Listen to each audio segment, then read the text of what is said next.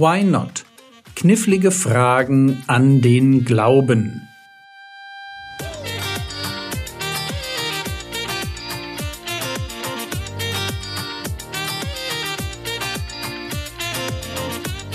Theologie, die dich im Glauben wachsen lässt, Nachfolge praktisch, dein geistlicher Impuls für den Tag.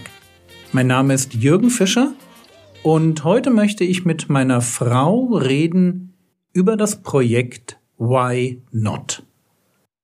So, mein Schatz, ein letztes Mal Why Not? Knifflige Fragen an den Glauben.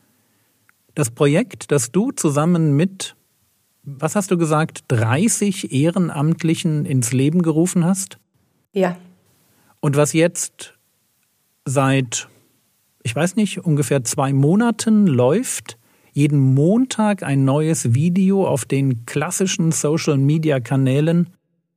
Frage, wie passt das eigentlich noch in dein Leben? Ich meine, du bist Grundschullehrerin, mit einem verrückten Mann verheiratet, hast drei Enkel, und jetzt noch so ein Projekt. Wie passt sowas? Ja, ich verbringe recht viel Zeit mit Why Not.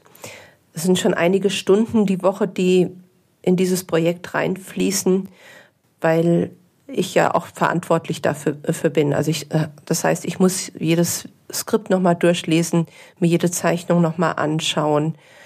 Und das ist eigentlich recht viel Arbeit, aber es macht mir sehr, sehr viel Spaß, weil Apologetik schon immer mein Hobby war.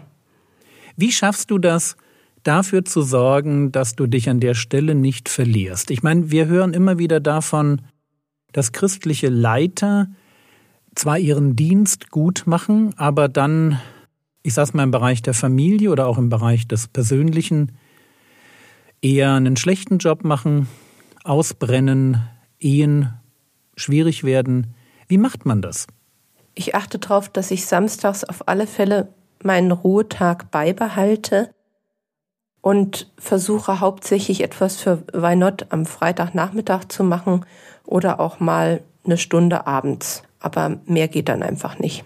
Das heißt, du musst dich da selber auch wirklich beschränken. Du könntest noch viel mehr machen. Ja. Jetzt in den Ferien, wenn ich ein bisschen mehr Zeit habe, mache ich auch ein bisschen mehr. Mhm, verstehe. Wenn die Zuhörer dieses Podcasts für dich beten sollen, was wäre so das Wichtigste, was du dir wünschen würdest, dass sie für dich beten? Also ich wünsche mir, dass diese Videos sehr, sehr viele Jugendliche erreichen können. Also dafür sollte unbedingt gebetet werden, dass wir im Ranking immer höher kommen, sodass wir auch ohne Link gesehen werden und Leute einfach auf unsere Videos gehen. Ich wünsche mir, dass natürlich auch weiterhin die Mitarbeiter fähig sind, ihre Aufgabe zu erfüllen, weil ich merke immer wieder, dass auch die Mitarbeiter angefochten sind. Da geht es ihnen körperlich nicht gut oder familiär kommt was dazwischen oder sie sind arbeitsmäßig so ausgelastet, dass sie den Dienst nicht tun können. Ja, und das sind so Sachen, da brauchen wir auf alle Fälle Gebet, jeder einzelne unserer Mitarbeiter.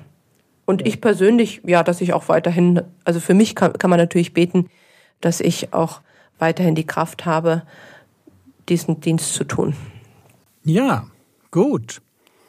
Vielen Dank für diese spannende Woche, für diesen Einblick in das Projekt Why Not, knifflige Fragen an den Glauben, apologetische Videos für Jugendliche. Ich wünsche dir, ich wünsche deinen Mitarbeitern Gottes reichen Segen. Und wir hören ein letztes Mal in ein Video hinein. Glaube und Denken ist Glaube das Gegenteil von Denken. Mann, heute ist es echt fast zu heiß zum Atmen. Schon dabei schwitzt man. Naja, aber nur fast. Zum Glück haben wir hier im Club einen gut funktionierenden Kühlschrank mit Getränken. Wenn wir Glück haben, zieht auch noch ein Gewitter durch und kühlt uns etwas ab. Behauptet zumindest meine Wetter-App. Meine auch. Ich mag Gewitter, verstehe gar nicht, warum so viele mal Panik beikriegen. Sind heute, glaube ich, auch viele deshalb gar nicht hier. Oder die sind am See. Das glaube ich eher. Du hast recht, aber da gibt's keinen Kühlschrank. 1 zu 0 für hier bleiben. Früher dachten die Leute, ja, da werfen irgendwelche Götter mit Blitzen und schwingen den Hammer für den Donner. Du meinst wohl die alten Germanen und deren Donnergott, Thor. Ja, das ist wohl nur noch was für Marvel Comics. Aber sag mal, ist das nicht eigentlich bei euch Christen auch so, dass die Leute eigentlich so viele Sachen über die Natur nicht wussten und dann haben sie halt gesagt, das war Gott. Sowas wie Gewitter, Erdbeben und so. Wo willst du jetzt drauf los? Naja, ist es nicht so, dass immer weniger Leute an Gott glauben, weil man halt die Sachen heute erklären kann? Und also es klingt jetzt ein bisschen komisch, aber nur noch die Leute an Gott glauben, die zu faul zum Denken sind. okay, jetzt muss ich aber lachen. Demnach bin ich also zu faul zum Denken, ja? Eigentlich nicht, aber vielleicht wollten die Leute ja auch einfach an irgendwas ganz Großes glauben und darum denken sie dann in religiösen Dingen einfach gar nicht. Also entweder glauben oder denken, je nachdem. Da unterstellst du jetzt aber ganz schön was. Naja, aber die Frage ist doch erlaubt, oder? Hm, das eh zumeist zum Kickern, das haben wir ja Zeit. Ich hab da was im Hinterkopf. Moment, lass mal googeln.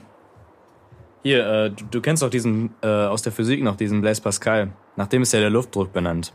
Der sagt folgendes. Es gibt nur drei Arten von Menschen. Die einen dienen Gott, da sie ihn gefunden haben. Diese Menschen sind vernünftig und glücklich. Die anderen suchen ihn, da sie ihn noch nicht gefunden haben. Solche sind vernünftig, aber noch unglücklich. Die Dritten leben dahin, ohne ihn zu suchen. Diese Menschen sind unvernünftig und unglücklich. Also einer der berühmtesten Wissenschaftler betont, dass der Glaube an Gott eine Sache der Vernunft ist. Sehen es andere denn auch so? Ja, überleg doch mal. Also, du müsstest ja ständig damit leben, dass du für den Glauben den Verstand abschalten müsstest. Da wird man ja verrückt. Also, klar, man kann sich für eine äh, bestimmte Zeit auch was einreden, aber irgendwann, also gerade bei intelligenten Leuten, muss es doch mal krachen. Was habt ihr denn so für Leute in eurer Gemeinde?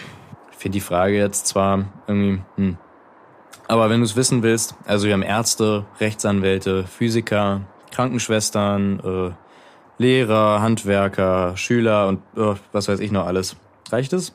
Ist ja schon gut, also an der Bildung liegt es anscheinend nicht. Jetzt lass uns mal wieder etwas mehr nachdenken. Auch wenn es bei 28 Grad im Schatten echt eine Nummer ist.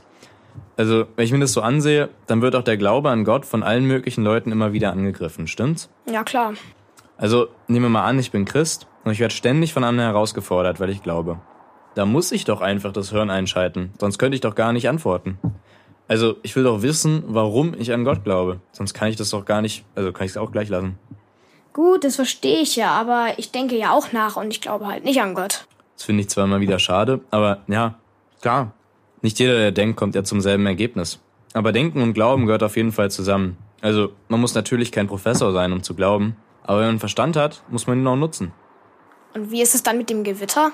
Das ist doch klar. Gewitter entsteht so, wie wir das in Physik hatten. Mit warmer Luft und Hitze und aufeinandertreffenden Luftmassen und äh, ja, all dem. Aber es bedeutet ja nicht, dass Gott nicht in der Lage wäre, sowas auch zu nutzen. Also du meinst, da ist kein Widerspruch, dass wir heute wissen, wie ein Gewitter entsteht? Nö. Also in der Bibel gibt es ja nicht einen extra Donnergott wie bei den Germanen. Also den braucht man dann wirklich nicht mehr. Der Gott der Bibel benutzt halt manchmal bloß Gewitter für irgendwas. Und er nimmt sie auch schon mal als Denkanstöße für die Menschen, um seine Macht zu zeigen. Ich meine, wir Menschen beeinflussen ja mittlerweile auch das Klima. Warum sollte Gott da nicht das Wetter beeinflussen? Ja, das ergibt Sinn. Aber ich will dir ehrlich noch was sagen, ja? Ich bezweifle manchmal auch, dass es Gott gibt. Und dann denke ich nach über all das, was ich schon mit ihm erlebt habe. Über alles, was ich aus den Wissenschaften über unsere Welt, die Tiere und Pflanzen weiß. Über das, was Gott in der Bibel über die Menschen und auch über sich sagt. Und, und, und. Und dann denke ich, bingo, es muss Gott einfach geben. Total logisch und total krass. Du hast Zweifel und dann kommst du durch Nachdenken drüber weg. Ja, ist so. Der mir wirklich denkt, hat auch Zweifel. Glaube und Denken und Zweifel gehören noch dazu. Aber am Ende gibt es einfach keine andere Antwort für mich, als dass ich Jesus vertrauen kann. Okay, dann nehme ich das mit dem Denkvoll definitiv zurück. Sorry, aber bevor jetzt mein Gehirn schmilzt, brauche ich unbedingt auch was Kühles. Hast du Glück. Sieh mal aus dem Fenster. Ich habe gerade die ersten Blitze gesehen. Gleich wird's kühler. Ja, und jetzt hat's gedonnert. Das muss gefeiert werden. Prost auf Cola und Gewitter. Prost.